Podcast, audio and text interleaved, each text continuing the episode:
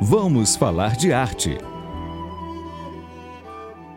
Olá, amigos. Muito boa noite a todos e todas, né? Muito boa noite, Cláudio, aqui estreando o nosso programa. Vamos falar de arte aqui no projeto Espiritismo e Mediunidade. Boa noite, Cláudio. Boa noite, amigos. Boa noite, Regina. É uma grande alegria estar no canal Espiritismo e Mediunidade, estreando esse programa que foi feito através do seu convite Vamos falar de arte através de uma visão da doutrina espírita. Quero agradecer muito a você por esse convite. Está sendo um grande aprendizado para mim. Quero agradecer a todos os nossos amigos e ouvintes, essas pessoas que estão aqui conosco, nos assistindo nesse momento, nos prestigiando. Meu boa noite. Então, a gente já está vendo o pessoal entrando. Então, nossa boa noite para o Odilson, para a Adriana. Adriana está aí nos acompanhando, também para a Leda, para Maria Silvia e todos que vão entrar daqui a pouco, eles vão entrando aos poucos, né?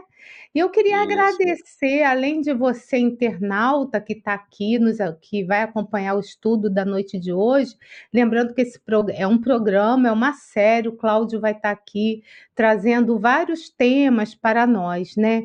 Então, antes do, dos meus agradecimentos, eu quero lembrar que o Cláudio o Cláudio Marins, ele é trabalhador voluntário do Instituto Espírita de Educação, aqui em São Paulo, Casa Espírita, que eu também frequento, né?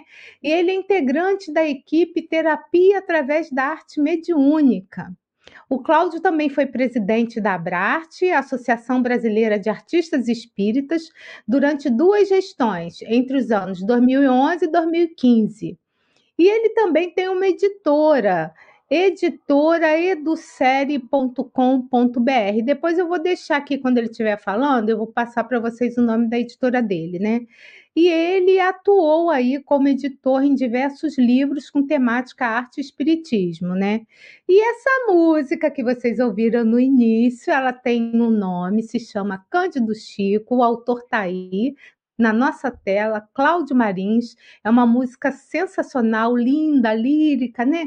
mexe com os nossos corações, né? E ela foi utilizada em 2010 pela União Espírita Mineira em homenagem ao centenário de nascimento de Chico Xavier. Então, essa foi a nossa música tema da, da nossa vinheta. E a gente também quer agradecer não só você que está chegando aqui para estudar conosco, para conhecer um pouquinho mais sobre essa temática. Sem mais delongas, né? Vou passar logo para o Cláudio, que vai fazer a exposição da noite de hoje, né? Então, um ótimo estudo para todos nós. Eu, por enquanto, vou ficar aqui na tela e daqui a pouco eu dou uma saidinha, tá? É com você, Cláudio. Obrigado. Quero aproveitar e cumprimentar, então, aqui o Odilson, a minha amiga Ieda Luier, o Wilson, a Adriana, a Silvia, nosso amigo Dito, lá de Belo Horizonte. Que bom te ver aqui, Dito. E foi o que eu consegui enxergar aqui até agora. Então, pode ser que depois a gente comente mais sobre esses queridos amigos que são artistas e que ah. nós queremos interagir com eles, o programa, é, nós vamos fazer ele nesse momento um laboratório. Vamos ver qual que é o melhor formato. A gente teve algumas ideias, mas nós queremos que, em vez de ficar um programa só de eu falando e vocês escutando, que a gente possa fazer uma interação.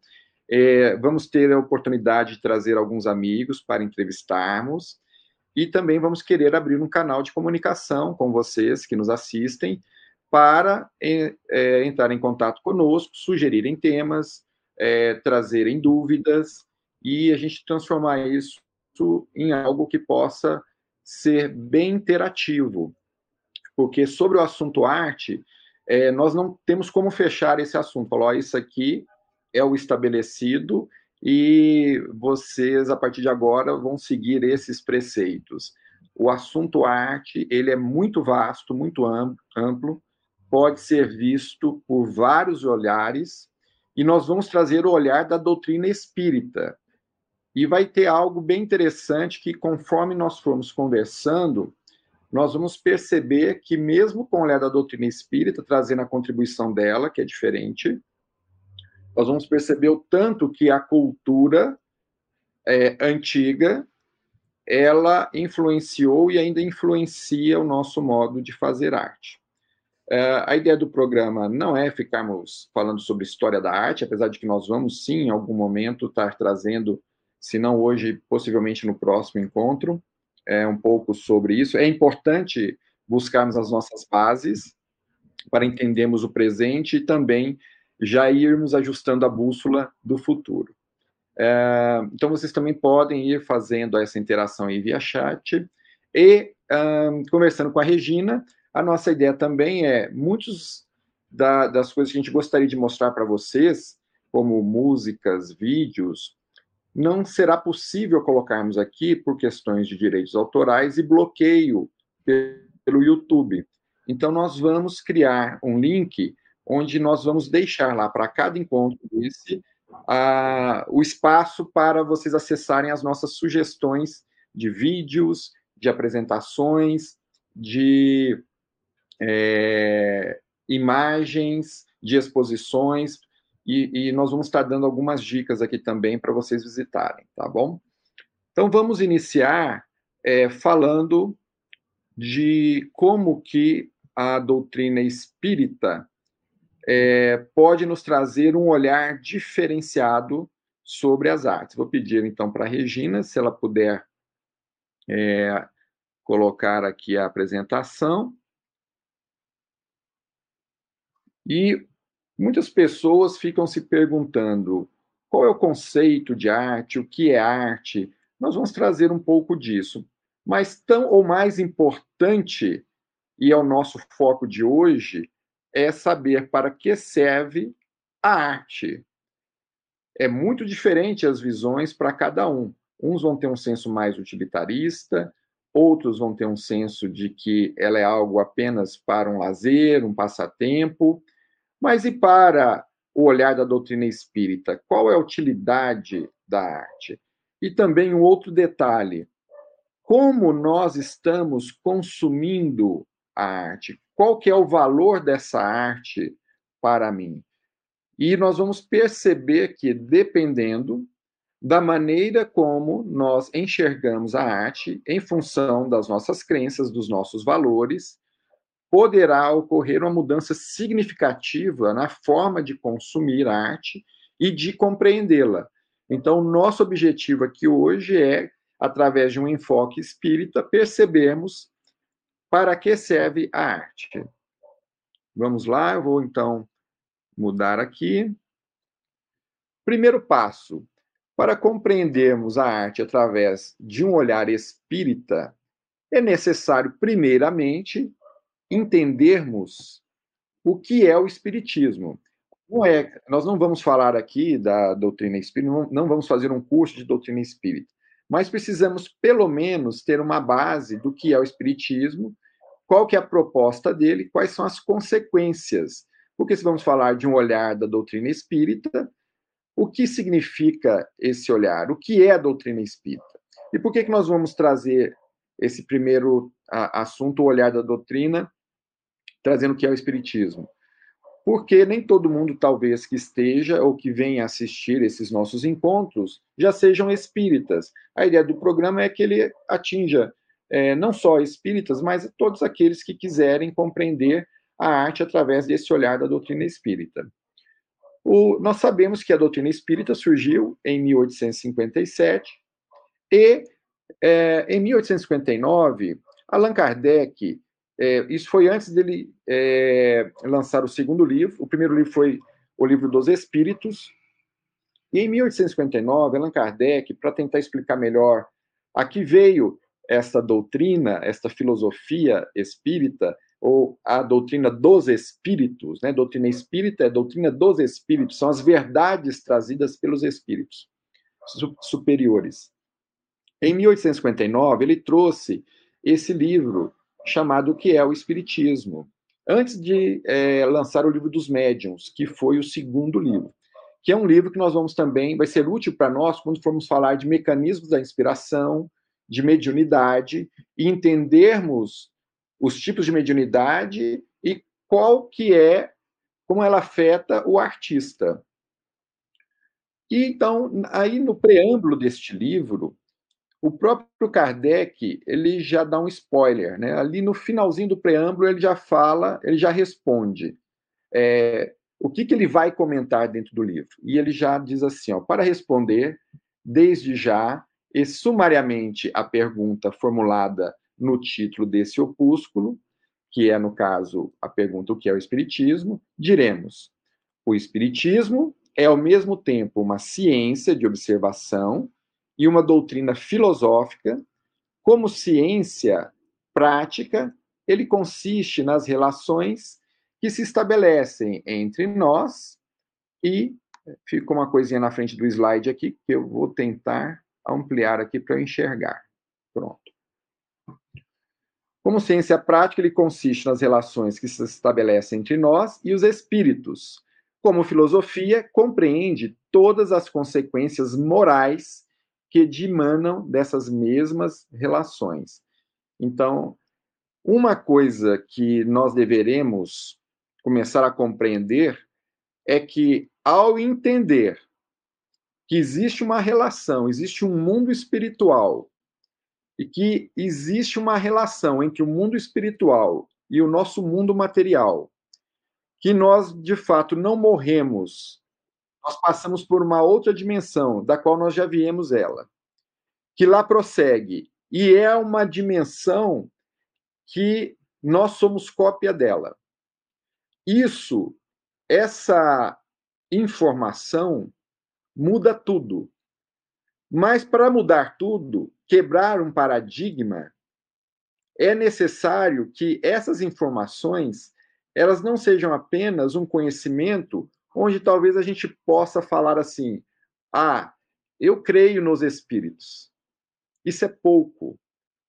Mais do que isso, nós deveríamos dizer assim: eu tenho consciência da realidade espiritual. Porque essa será uma postura diferente. Alguém pode dizer assim: eu li alguns livros da doutrina espírita, e eu acho que tem espírito sim. É, eu acredito. 80% de que isso está correto. É uma postura. Talvez não mude tanto a vida da pessoa. Mas se você pegar essas obras da doutrina espírita e estudá-las, e você começar a compreender a realidade extrafísica, você começa então a tomar consciência dessa realidade e a utilizar isso no seu dia a dia para tudo, aí há uma mudança de paradigma. Mudança tal que o próprio Kardec disse que afetaria tudo, que afetaria a ciência, a educação, é, afetaria a filosofia, as relações entre as pessoas, as religiões, e também afetaria as artes ou a arte.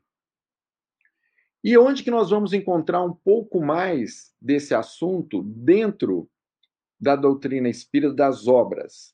Aliás, antes de eu comentar aqui é, essa, deixa eu voltar só um instante, perdão.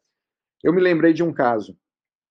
Uh, neste livro, o que é o Espiritismo, ele tem alguns diálogos. Um desses diálogos muito interessantes é Kardec conversando com um cético.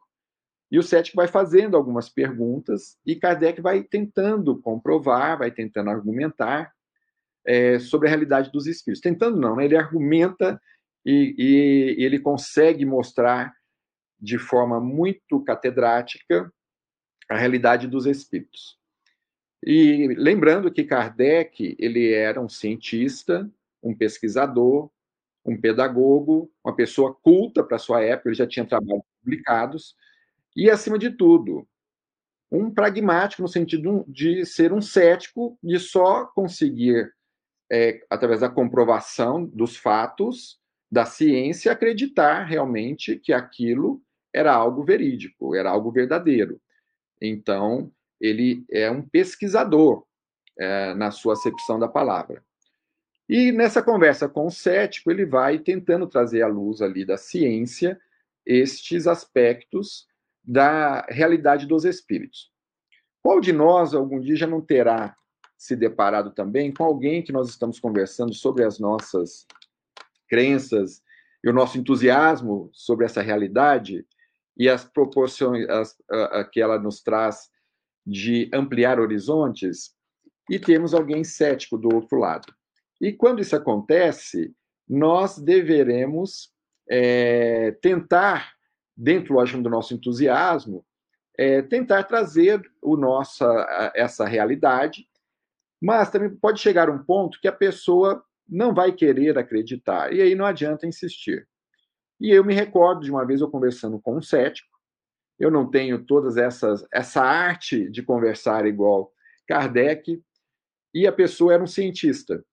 E ao conversar com essa pessoa, é, eu tentando argumentar com ela, ela argumentando comigo, chega um momento que eu, eu já estava quase acreditando nela. Eu falei, rapaz, será que não é ela que tem razão? Porque os argumentos dela, científicos, estavam muito, é, muito fortes, né? E eu tentando ali é, convencê-la. É, então, nesse caso, eu não consegui convencê-la. Depois eu tive uma pequena inspiração final que eu disse assim: Olha, eu já sei como vamos resolver isso. Falei assim: eu tenho uma sugestão. É, falei assim: morra. Quando você desencarnar, você vai conseguir ter acesso a essas coisas que agora talvez não esteja, não seja possível.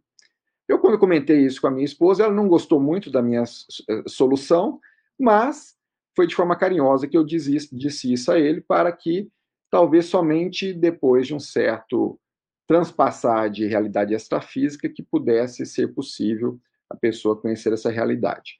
Então, só para dizer também que às vezes nós vamos ficar muito entusiasmados trazendo é, uma percepção que talvez nem todos vão ter a, ter a mesma. Então, a arte na visão dos espíritos, ela vai é, ser compreendida já desde o livro dos Espíritos, a primeira obra, em 1857, onde já fala, se pergunta se os espíritos se interessam pelas artes. É dito que sim, se ela for algo que auxilie no progresso da humanidade. Então perceba que os espíritos que têm uma, um conhecimento, uma superioridade em relação à nossa, eles só vão se interessar pela nossa arte se aquilo for algo que vai auxiliar e vai ser útil para o progresso o que a gente poderia chamar de uma arte frívola, não é interesse deles. No livro dos médiums, fala sobre os mecanismos da inspiração, da mediunidade. Na revista Espírita, que era um jornal de estudos psicológicos, que Allan Kardec é, editou de 1858 a 1869, começou essa edição um ano depois do Livro dos Espíritos, um ano depois do surgimento da doutrina espírita, tem vários artigos sobre arte. Alguns são muito conhecidos já de quem estuda arte perante a doutrina espírita, mas um fato interessante é que depois que Kardec é, desencarnou, a revista Espírita de 1869 em diante, ela continuou sendo publicada até mais ou menos 1960, através daquelas pessoas que foram sucedendo Kardec.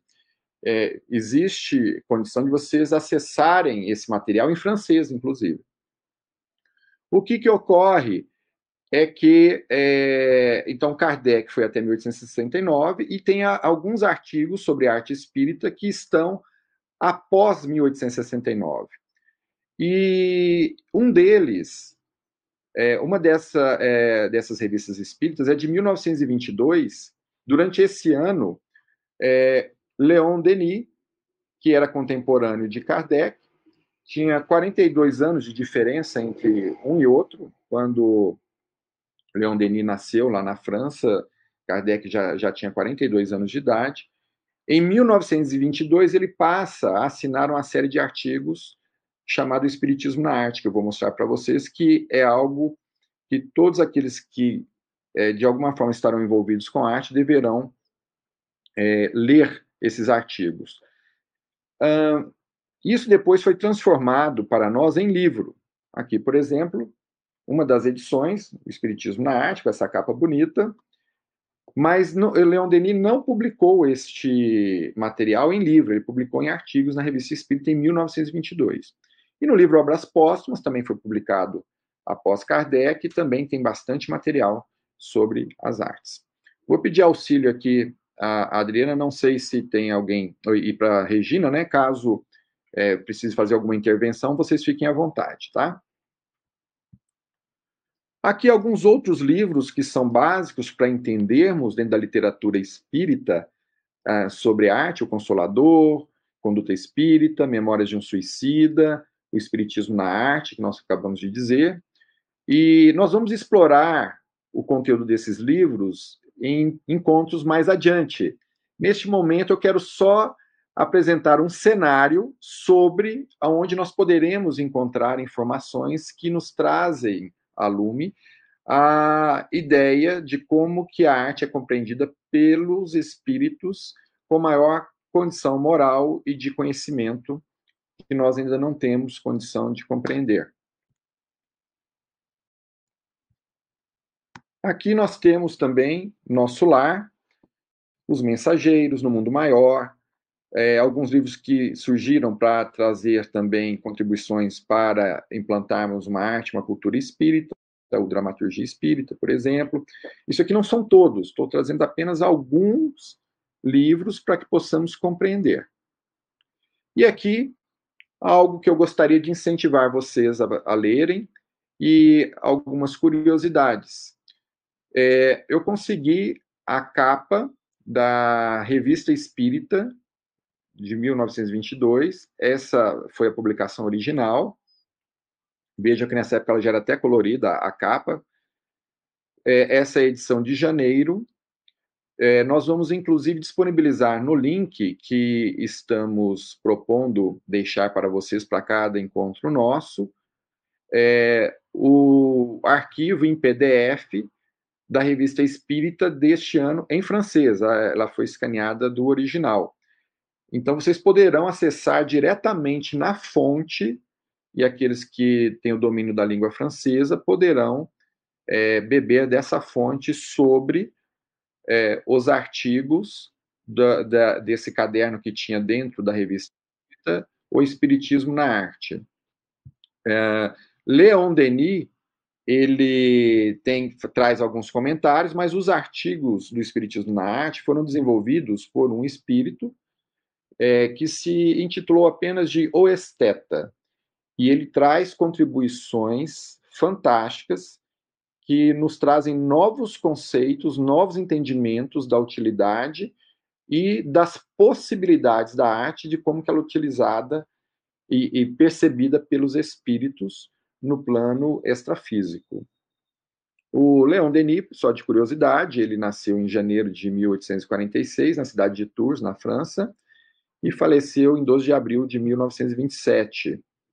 E a, o local, essa cidade, a gente pode até achar que tem um museu lá, mas descobrimos recentemente que, é, depois de muita pesquisa, conseguiram descobrir onde que é a casa que ele é, nasceu e morou, e que estão tentando agora realmente fazer dela um, um museu. O Leão Denis é uma peça muito importante para os espíritas em função da propagação, da divulgação e também das obras que ele publicou, livros de muita profundidade. E também vale muito a pena conhecer a biografia dele, uma vez que é, não teve uma vida muito simples e muito fácil, como normalmente acontece conosco. Aqui um trecho do original lá do Espiritismo na Arte, é o, é o primeiro artigo que saiu em janeiro, e é exatamente o primeiro parágrafo. E saiu com esse número, é, com esse nome, em francês. Esse trecho em específico, quando traduzido para o português, está assim: A beleza é um dos atributos divinos.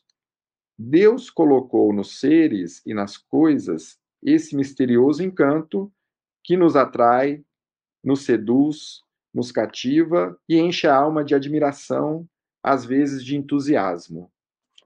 Então, esse foi o primeiro parágrafo desse artigo, que depois, quando foram unidos todos os artigos, virou o livro. Uma outra situação interessante que, de certa forma, permeia a arte. Um, em 1925, ocorreu um congresso espírita internacional em Paris. Foi o último que Leon Denis participou. Essa é uma foto dele à esquerda, dele mais jovem, e o da direita ali com aquela barba parecendo em V, né? Era uma proposta da época é, ele mais idoso. E ele desencarnou em 1927. Mas nesse congresso ocorreu um fato interessante, que ainda acontece até hoje, é natural isso. É, ele foi, estava já com problemas de saúde.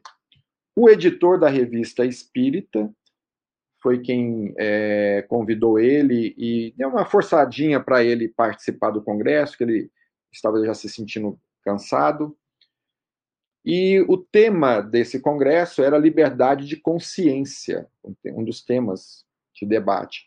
O eixo principal era é, os últimos 50 anos da doutrina espírita e as contribuições dela, né, os ganhos, o crescimento da doutrina espírita.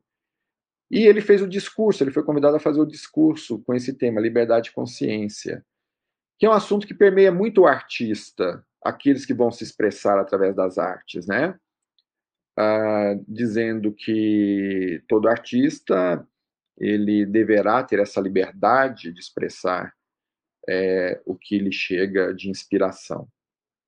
E às vezes existem pessoas que contra-argumentam sobre isso. Então, o, o Leon Denis trouxe esse tema no discurso inicial e uma pessoa lá, da própria banca, da mesa que estava participando, que era também ali do, do grupo de espíritas e da, da associação, não concordou com ele. E ele, então, depois de escutar a contraposição, ele depois fez um contra-argumento e gostaria de trazer, porque, de certa forma, isso que aconteceu lá acontece até hoje aqui no movimento uh, espírita e também pode acontecer, nós participamos de grupos de debates, nem sempre todo artista tem o mesmo entendimento, o mesmo consenso de tudo sobre uh, como utilizar as artes, mas só para trazer aqui como que a reflexão e também quando a gente fala de arte, nós falamos de cultura. A cultura é tudo aquilo que cerca tudo aquilo que contribui na formação nossa, é como que nós interagimos, quais são os elementos que nós somos educados, aquilo que nós utilizamos no dia a dia para nos relacionarmos, para a nossa utilidade. Então, tudo aquilo que contribui para as nossas relações sociais, a nossa vivência, convivência, o nosso entendimento de mundo, de mundo, faz parte de uma cultura. Se nós estamos querendo entender a doutrina espírita é, e estamos, talvez, é, envolvidos com arte dentro da doutrina espírita, eu creio que vocês vão de concordar que nós deveremos beber dessa cultura espírita. E nada melhor do que buscar esses congressos, esses primórdios da doutrina espírita, para entender como que eles pensavam, qual que eram as ideias iniciais, porque elas vão se perdendo com o tempo, vão se distorcendo.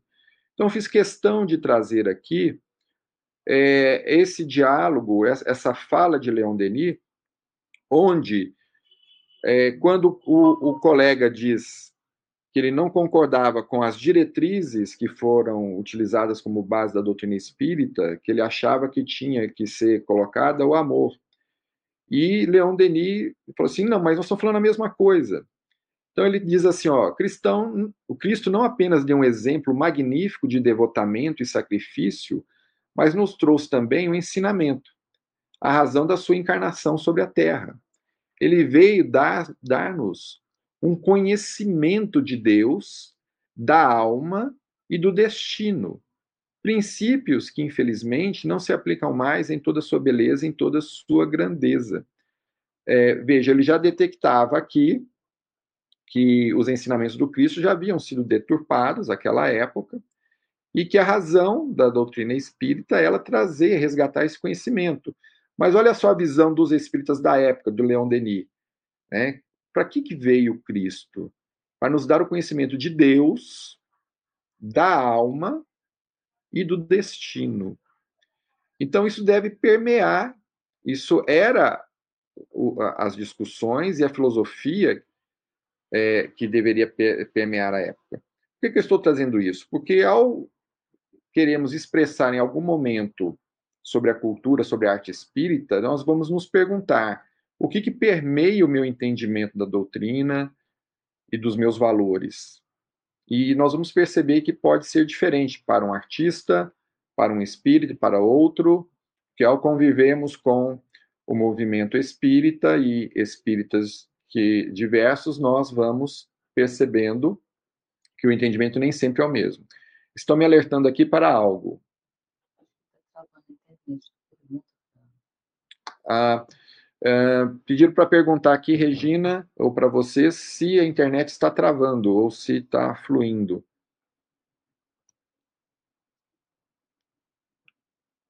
Aqui para mim está tudo tá bem. Ah, então tá ótimo. Obrigado, viu? Então, Leon Denis, prosseguindo, ele diz assim: e precisamente nesta nossa obra, fazer com que revivam. É por isso que estamos reunidos, que trocamos opiniões, que sofremos há 50 anos para reconstituir e dar à humanidade o ensinamento do Cristo. Então, veja, eles naquela época, já dizendo das dificuldades para trazer o ensinamento do Cristo através da doutrina espírita, é, numa perspectiva de 50 anos para cá. E hoje nós vamos perceber que também temos essas dificuldades. E aí então Leon Denis diz assim, ó, por fim, permiti-me dizer-vos a vez pronunciada a palavra ortodoxia, porque o, o, esse companheiro, esse confrade, disse que o pessoal que estava ali estavam dentro de uma visão ortodoxa da doutrina espírita. E aí Leão Denis prossegue com a sua sabedoria. Espiritismo não é uma ortodoxia no sentido da doutrina, de doutrina fechada, de doutrina rígida. É simplesmente uma representação livre do pensamento. É uma evolução, é uma etapa para a verdade integral para o infinito. Então, esse é um fragmento do discurso que ele improvisou lá na hora para é, redarguir sobre os comentários do companheiro. Ele disse: nós estamos falando da mesma coisa. É, e o mais interessante é isso: ele fala de que o Espiritismo não vai ser um círculo fechado, mas um, uma base de conhecimentos para que possa ser ampliado cada vez mais. E ele, inclusive, depois ele cita, não está aqui, ele cita Kardec, dizendo que o próprio Kardec incentivava a abertura à ciência, a tudo aquilo que pudesse ser trazido para que o espiritismo pudesse ampliar os seus é, a, a, visão que o mundo espiritual trazia. Então Kardec ele era a favor da ciência e das novidades. Por que, que eu estou trazendo isso? Porque é, perante as artes, poderá acontecer em alguns momentos ela soar como algo que não cabe dentro do Espiritismo. E o próprio Kardec incentivava. Nós vamos ter em outros momentos oportunidade de perceber esse, esse incentivo de Kardec. Para quem quiser aprofundar mais sobre a biografia de Leon Denis, tem várias, mas eu particularmente recomendo essa chamada Leon Denis, o apóstolo do Espiritismo, sua vida, sua obra, do Gaston Luce. Por quê? O Gaston Luce era amigo, conviveu com Leon Denis e foi o primeiro a biografá-lo. Então, o que está no livro não é porque alguém disse ele pesquisou, ele conviveu com Leon Denis. Então, é, é, é uma obra segura sobre os causos e as realidades que ele presenciou junto ali da vivência, né, da convivência com Leon Denis.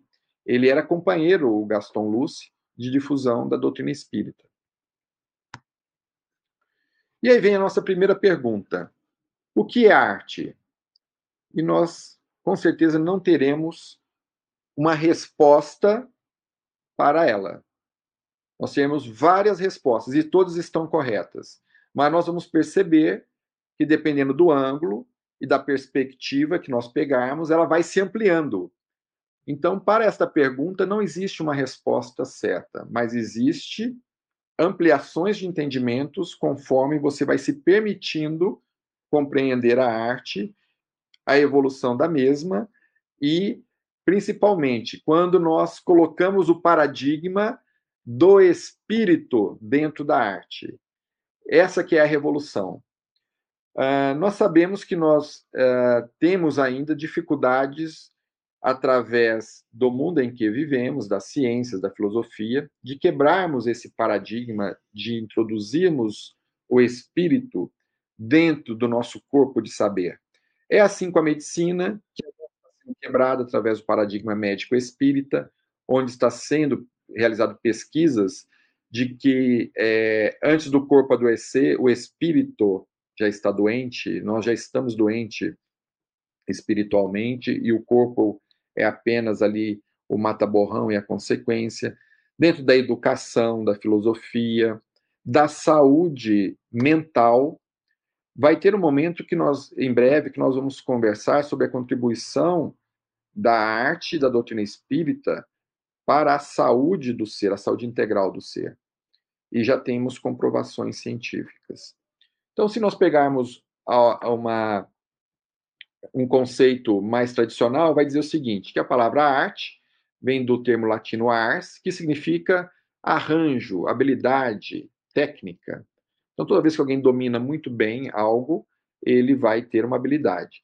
E há diferentes visões artísticas, mas todas possuem em comum uma intenção, a de representar simbolicamente a realidade. Olha que interessante, todo artista, ele transforma algo que ele considera uma visão, uma realidade, em um símbolo. Ressignifica aquilo. E depois, quando a gente for estivermos falando de saúde mental, nós vamos perceber o quanto que isso aqui é importante, tá? E agora uma pergunta. O artista vai representar simbolicamente a realidade dele. Aí a pergunta também é: qual que é a realidade percebida por aquele que vai expressar a arte? Porque essa realidade vai variar de acordo com a crença, com a visão de mundo dele. Sem o eu espírito, se é um artista que não acredita numa vida pós-morte, de uma vida extrafísica, a arte dele vai ser uma. Se ele coloca o paradigma do espírito, tudo se transforma, a arte dele é outra. Então, qual realidade que ele vai simbolizar? E a arte, logicamente, ela é algo que não trabalha com uma visão de conhecimento só buscando racionalizar as coisas. Muito pelo contrário, o objetivo é do intuitivo, do subjetivo. E agora, nós vamos falar rapidamente. É muito importante nós percebermos a influência e a contribuição dos antigos filósofos, os mais importantes, que são esses três, os maiores filósofos, filósofos gregos da antiguidade. E como é que eles influenciaram, inclusive, a, o entendimento da, da arte atual nossa. Até hoje eles influenciam. Então, nós já ouvimos falar de Sócrates, que viveu entre 470 e 399 a.C., de Platão, que foi discípulo de Sócrates, que viveu entre 428 e 348 a.C., e também de Aristóteles, que foi discípulo de Platão, é, que viveu entre 348 e 322. E o mais interessante, apesar de um ser discípulo do outro, Platão, por exemplo, ele tinha uma ideia e Aristóteles não concordava com ele. Então, é um discípulo, mas que ele trouxe ideias diferentes, refutou o próprio mestre ou superou o próprio mestre em suas ideias.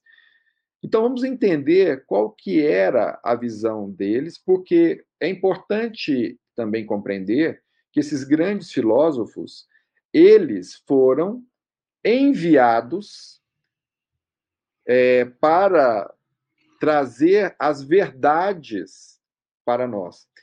Eles eram filósofos, e o que, que a filosofia buscava? A verdade.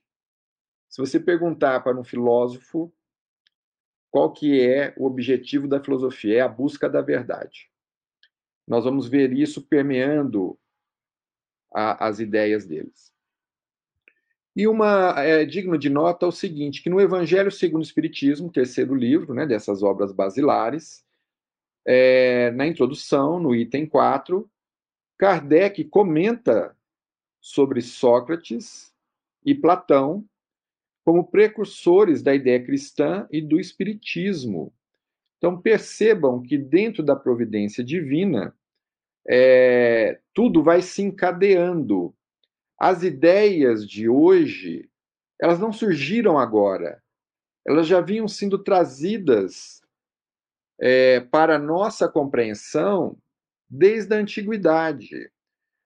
Então percebam que no próprio Evangelho segundo o Espiritismo já fala que as ideias desses filósofos da antiguidade já embutiam nelas percepções, elementos que a própria doutrina espírita veio é, trazer através dos espíritos superiores para nós na atualidade. Então a gente poderia até se perguntar, mas se então esses filósofos já trouxeram essas ideias antigamente, por que precisa da doutrina espírita hoje? Muito simples, porque da maneira que chegou a doutrina espírita foi de uma forma ordenada, de uma forma sistematizada esse conhecimento. E também de uma forma já mais ampliada e mais fidedigna de trazer para nós esses espíritos superiores é, aquilo que são as verdades universais a ponto de, se na filosofia é buscado a verdade, olha que interessante, como que assina lá os espíritos que participaram da codificação? Espírito da verdade. Espírito de verdade. Por quê? Nada mais é do que uma sequência de tudo aquilo que já teve um início. A filosofia lá na antiguidade buscando a verdade. Bom, e como que nós vamos entender a arte através desses que já traziam uma visão? Porque esse pessoal, a gente fala assim, ah, era de uma turma de 2.500 anos atrás. Mas olha, numa gíria moderna, esse pessoal era pauleira, era antenado. O que eles traziam eram, eram máquinas de pensar. O que eles traziam para nós, para a sua contribuição, são coisas que até hoje nós estamos tentando compreender, aceitar e é, aplicar na nossa vida diária. Então, é, a arte segundo Sócrates. Sócrates é autor daquela frase famosa: conhece-te a ti mesmo. Nós vamos buscar, é, encontrando nos filósofos algumas frases que já, já fazem parte do nosso cotidiano. Então, para Sócrates, o seguinte, ó, o que, que era arte? Lembrando que Sócrates ele não escreveu nem nada, nem, ele não deixou nada escrito, foi igual Jesus, não deixou nada escrito. A, a, Sócrates gostava de conversar, de dialogar. É, quem fez anotações dessas ideias de Sócrates foram seus discípulos. Então, Sócrates tinha uma, uma ideia de uma arte utilitarista. O que é belo é útil uma estética utilitária. Se você tem olhos e esses olhos não enxergam, então eles não podem ser belos, porque tem que servir para alguma coisa para ser belo, tem que ter utilidade. O mais belo cavalo é o que corre melhor. O que é belo é bom. Aí já fala de uma estética moral.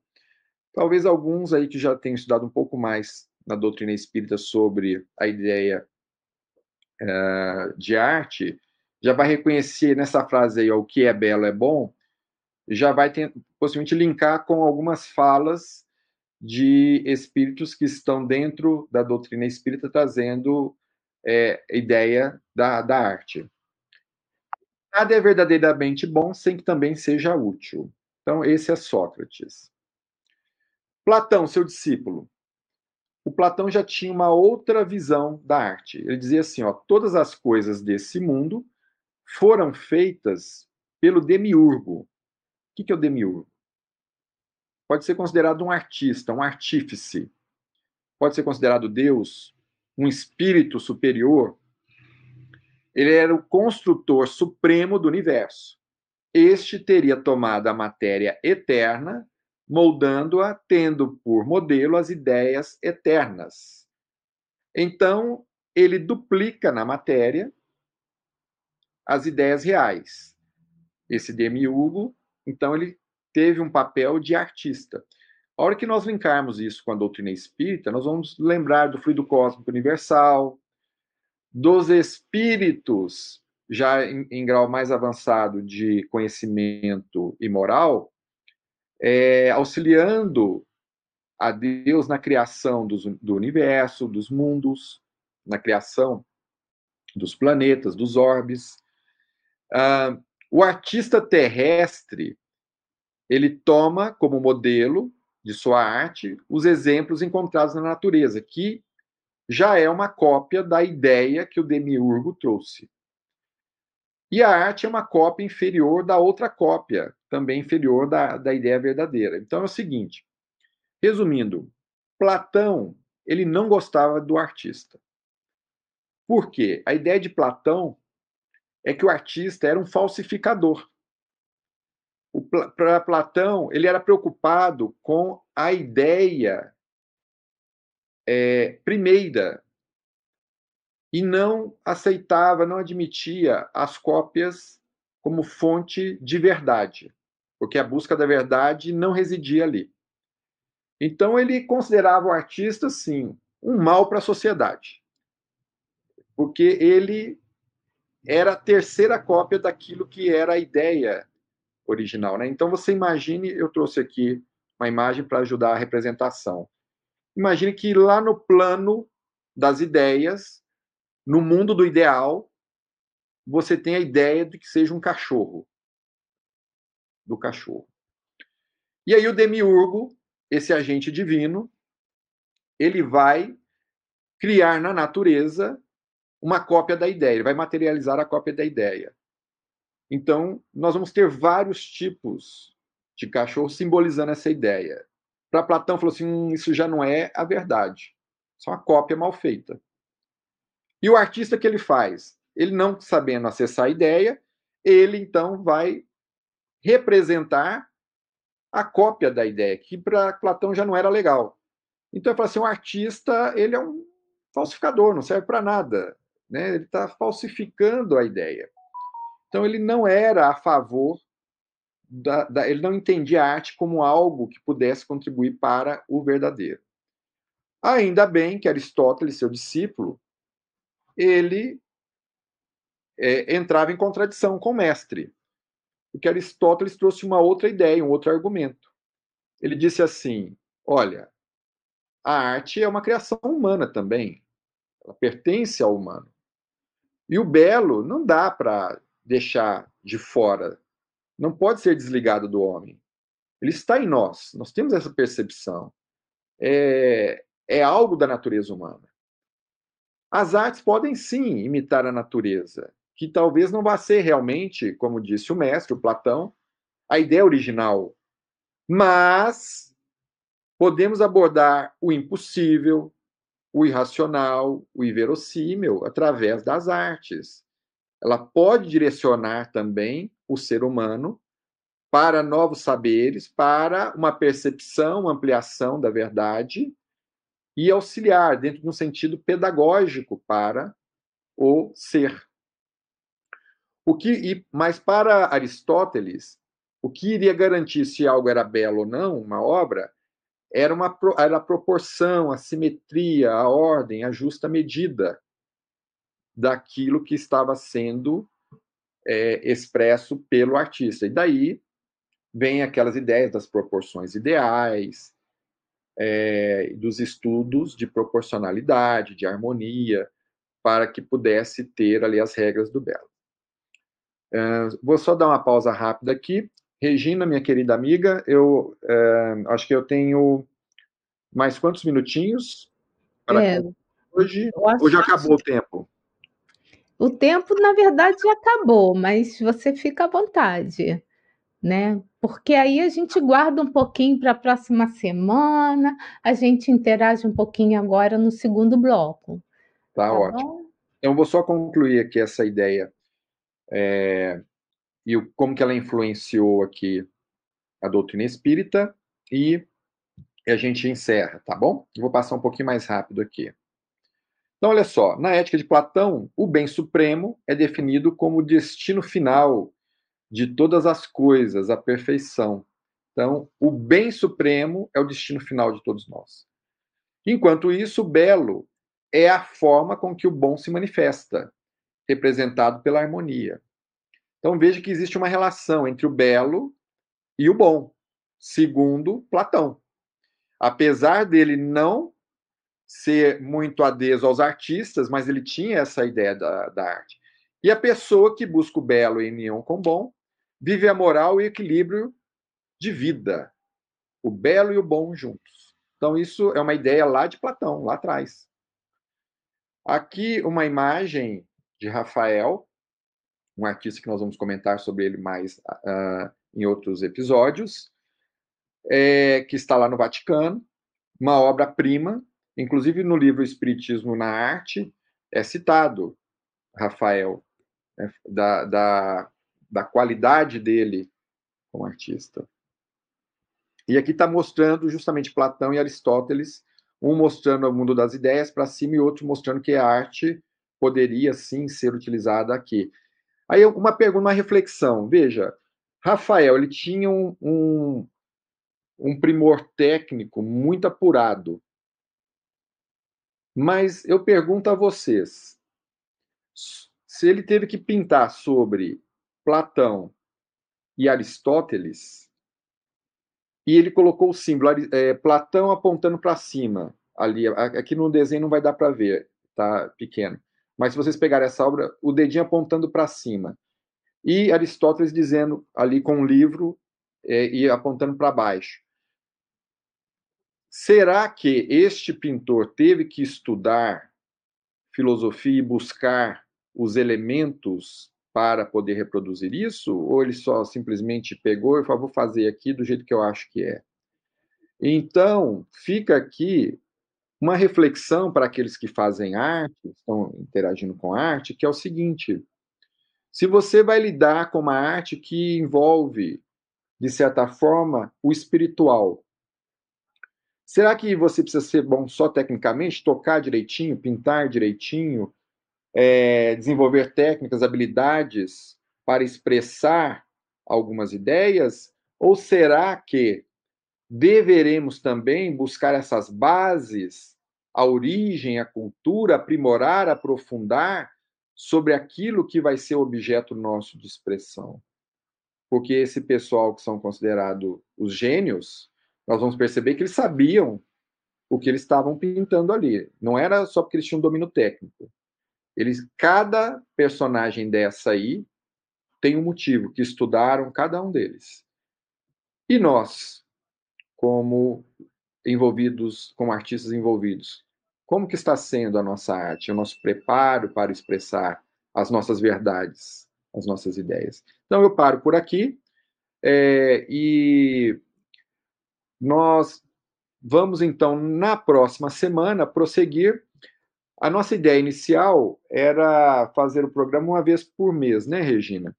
Só que, uma vez que nós não finalizamos as nossas ideias, nós vamos, então, trazer para a próxima semana, vamos nos comprometer a já dar sequência na próxima quarta-feira, com o episódio 2, prosseguindo com a, a nossa conversa e já postando lá também o material para que aqueles que quiserem já vir interagindo um pouco mais no segundo episódio possam também ter essa base de, de busca e de estudo. É, mas antes disso, eu fiquei te ouvindo, né? E nós não temos perguntas aqui do internauta, mas eu tenho algumas perguntas para te fazer. Então, a gente vai passar por um momentozinho agora de perguntas e respostas. Olha lá. Momento de interação. Perguntas e respostas. Então, Cláudio, é, você, né, começou, né, tá fazendo todo um trajeto ali bem professoral, sensacional sobre arte, né? Então a gente está no início do nosso estudo, né? Pessoal daqui do canal que estuda bastante mediunidade, a gente está indo para uma outra, uma outra linha de estudo que não vai, nos vai ampliando a mente, né? Então, minha primeira pergunta para fazer para você é o seguinte, né? Nós sabemos que a criação artística é um ato de amor e de liberdade, né? Então, eu posso dizer que a arte espírita, ela propõe colaborar com a construção moral do ser humano, Cláudio? Bom, primeiro, é, quando você tem um entendimento dessa base, dessa premissa moral, ela vai ser sim o, o, uma base de amor, como você disse. Mas nem sempre ela, essa arte, dependendo da pessoa que vai expressar, ela poderá ser uma base de amor. Às vezes a pessoa está com muito ódio e ela poderá expressar também esse ódio. Então, é uma expressão artística nem sempre vai ser, vai ter como base o amor, né? É, ela vai expressar principalmente o sentimento daquele que está é, utilizando desse símbolo da arte para trazer um sentimento. A, a ideia da arte é expressar um sentimento.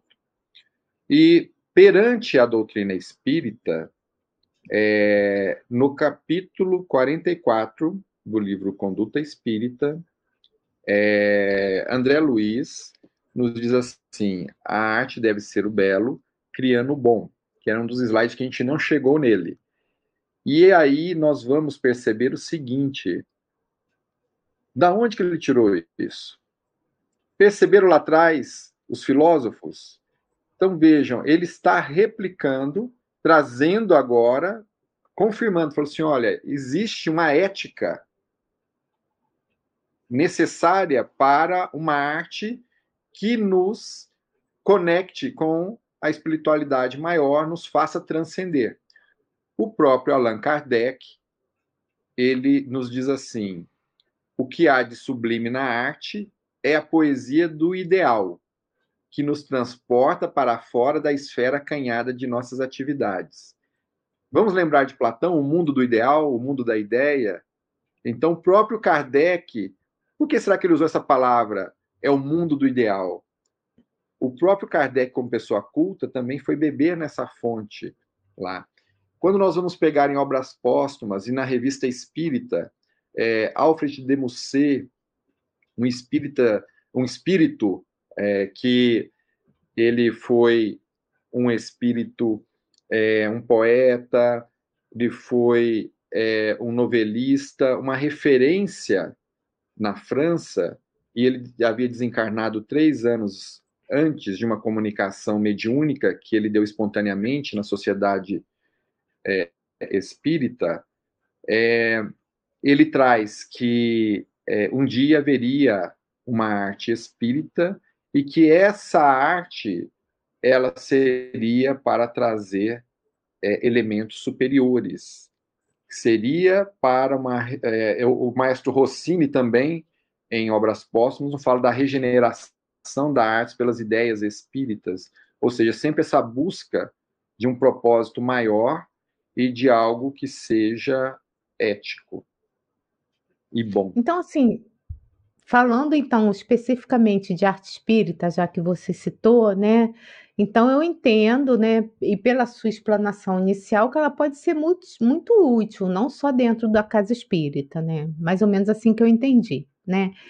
Ah, sim. E já que é do belo, é. né? A questão do belo é. e do bom. Então, essa criação artística, eu entendo que ela vai muito mais longe, né? Muito mais longe, porque ela vai se tornar um ato de amor e de liberdade responsável.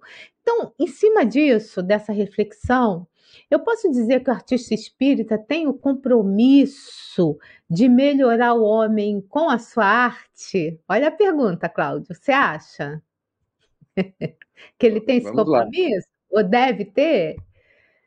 é, já respondendo, sim. Ah, é que nós não tivemos tempo hoje de avançar o suficiente para chegarmos até o conceito de arte é, pagã, arte cristã e arte espírita e falarmos dessa arte espírita, o que é essa arte espírita. Mas já antecipando, porque já vamos tentar aqui criar um gostinho de cena dos próximos capítulos, é, esse espírito Alfred de Musset, ele, é, Kardec pergunta, assim como existia uma arte pagã e foi sucedida pela arte cristã, é, haverá algum dia uma arte espírita? E aí vamos pensar, né, é, e o Alfred de Musset responde, sim, a sua pergunta já está respondida. É, agora veja que interessante, Kardec, também conhecedor né, da filosofia, ele, ele perguntou, já respondendo, e ele disse assim: assim como houve um dia uma arte é, cristã que sucedeu a pagã, fala ele não diz que substituiu, ele fala que sucedeu. Assim, algum dia uma arte espírita também vai suceder, haverá uma arte espírita, e o espírito, Alfred Musset, diz que sim, e fala: a arte espírita será o complemento da arte cristã. Uh, uma coisa importante: o que, que nós entendemos por pagão? A gente fala assim, ah, é aquelas pessoas, algumas pessoas podem achar que assim, são criaturas que são apegadas ao materialismo. Não. É, a arte pagã, ela era uma arte que ela também, ela registrava e buscava a conexão com Deus, mas eram deuses politeístas, né? Eles eram politeístas. É uma arte de vários deuses. Então, quando você pega uma Vênus de Milo esculpido na pedra, é, e você olha para ela, você tem uma conexão fantástica também com questões superiores. É, são, é, existia muita espiritualidade nessa arte pagã. Só que, em vez de ser um único Deus, a compreensão de um único Deus, era uma arte politeísta mas ela também teve o seu papel de elevação, era um culto mais à forma do corpo, mas não um culto material, mas um culto, um culto a uma proporcionalidade à beleza da criação. Né? É, então, sim. Agora, o artista espírita, cabe a ele, então, pegar é, esta arte que deverá ser o complemento, segundo esse entendimento, e é, fazer bom uso é, conseguir representar de forma adequada essa arte. E para isso será necessário conhecer os elementos da filosofia e também dos princípios cristãos, e também, logicamente, é, da doutrina espírita, que vai trazer elementos para não ficar uma arte tão somente religiosa, mas uma arte que possa proporcionar uma transcendência um advir, algo que é aquilo que o material não é capaz de nos trazer. A filosofia também buscava isso, né? Quando nós temos questões que a matéria, a gente foge da nossa compreensão, vamos buscar a filosofia, as respostas, vamos verticalizar o conhecimento, vamos buscar nas essências das ideias. Já essa arte, ela vai buscar também fora do material, essa arte espírita ela deverá ter um referencial nas ideias superiores. Então, o artista deverá se conectar com esses ideais superiores, com sentimentos superiores e com o desejo de realizar o bem. Bom, eu tinha mais uma pergunta para fazer, mas como você disse que vai falar mais sobre arte espírita na próxima semana, eu prefiro colocar botar aqui uma colocação do dito Passos, né? Que aí para você falar um pouquinho sobre isso. Ele fala o seguinte: a arte é uma grande mãe. Isso significa que a arte acolhe todas as manifestações artísticas? Ei, Dito, tudo bem? Obrigado pela pergunta. O Dito é, é uma afirmação, na verdade, né? É, perdão, isso. É, obrigado aí por trazer essa reflexão, né? Essa afirmação. O Dito é um grande artista lá de Belo Horizonte, faz trabalhos fantásticos e já tivemos a oportunidade de conviver, né, Dito? Um, o dito está é, correto nessa afirmação, onde a arte ela é realmente uma grande mãe no sentido de que existem inúmeras expressões artísticas. Na antiguidade, o que a gente conhece hoje como arte, que tem cinema, fotografia, etc., o entendimento de arte não era igual é hoje. Tanto que existe um termo, a arte, antes de surgir o termo arte, era musique. E o musique era música, era literatura, era teatro, e eu não me recordo agora, eram quatro ou cinco expressões artísticas, que depois acabou. É, é, então, quando falava assim, musique, eram o entendimento dessas quatro ou cinco artes, que me desculpe, eu não me lembro agora todas. Mas depois virou música, e depois virou arte quando foi agregando mais coisas. Então, quando o Dito fala que é uma grande mãe, porque houve uma evolução, o que antes eram apenas três ou quatro expressões, foram crescendo. E hoje eu construí um quadro é, sinótico, onde nós vamos perceber que hoje nós já temos, inclusive, é, uma abrangência com o termo arte, que tudo vai cabendo sim nesse colo. Quando a gente fala assim, ó, existe uma empresa que tem um departamento de arte. O que, a pessoa está fazendo lá? Design, de, de marketing, de produção, de elementos. Você, por exemplo, Regina, produz sites. Então, a sua arte, ela está dentro de algo que, se você pegar o design de um Eu carro... faço as vinhetas, né? As vinhetas. Vídeo, vídeos. Você é uma multiartista. Hoje, a gente pode até falar de arte culinária, podemos falar de diversos outros tipos de arte, mas é porque nós vamos ampliando esse entendimento. Então, sim, é uma grande mãe, se a gente falar assim, olha, é, tem muitas pessoas produzindo arte, não é mais somente o musique, o entendimento do musique, mas hoje cada vez mais vai, vai ampliando o entendimento e chegando mais expressões que vão sendo acomodadas nesse, nesse colo dessa grande mãe. Bom, então nosso tempo já acabou. Eu queria a, a, agradecer ao Cláudio mais uma vez, que está à frente desse estudo, e aí vamos anotar para a semana que vem a continuidade dele. Mas antes de eu passar a palavra para o Cláudio, para as considerações finais, o que ele quiser colocar, queria lembrar vocês que amanhã a gente não vai ter o estudo da Eusa Missano, é estudando Evangelho, porque lembra, para quem assiste, ela está viajando. Então a gente não tem. Mas na sexta-feira nós temos o estudo comigo, Momentos com Filomeno de Miranda, às 19h30. Então, não esqueçam, estaremos juntos, então, na sexta-feira, às 19h30, estudando uma parte da obra nos bastidores da obsessão. Então, uma ótima noite para todos vocês, e aí eu passo agora para o Cláudio para as considerações dele finais. Ok, Cláudio? É, agradeço por essa estreia, agradeço a todos os presentes. Logicamente, nós queremos tornar é, mais agradável a nossa conversa. Hoje está sendo um ponto de partida, um destravar de língua. Agradecemos a paciência de vocês e por é, esse interesse em estar conosco até agora. É, e vamos estar dando sequência, então, na próxima semana e estaremos também tentando trazer é, um pouco mais de ilustrações, de expressões, para que a gente possa tornar mais agradável esse bate-papo nosso. E espero que vocês é, tenham interesse em buscar nas bases que nós vamos deixar lá um pouco mais de pesquisa e estaremos abertos para esse receber de perguntas. A Regina vai dizer qual que é o e-mail é, que é o, aqui é o site. Aqui, www.espiritismoemediunidade.info lá vocês podem enviar perguntas ou comentários para que a gente possa ir já criando uma interação para os próximos. E como dissemos, a ideia é gente depois, então logo a gente pa, é, passe essa parte mais básica, a gente vai trazendo amigos e pessoas que vão contribuir conosco é, nessa troca de ideias e de saberes sobre arte e espiritualidade à luz da doutrina espírita.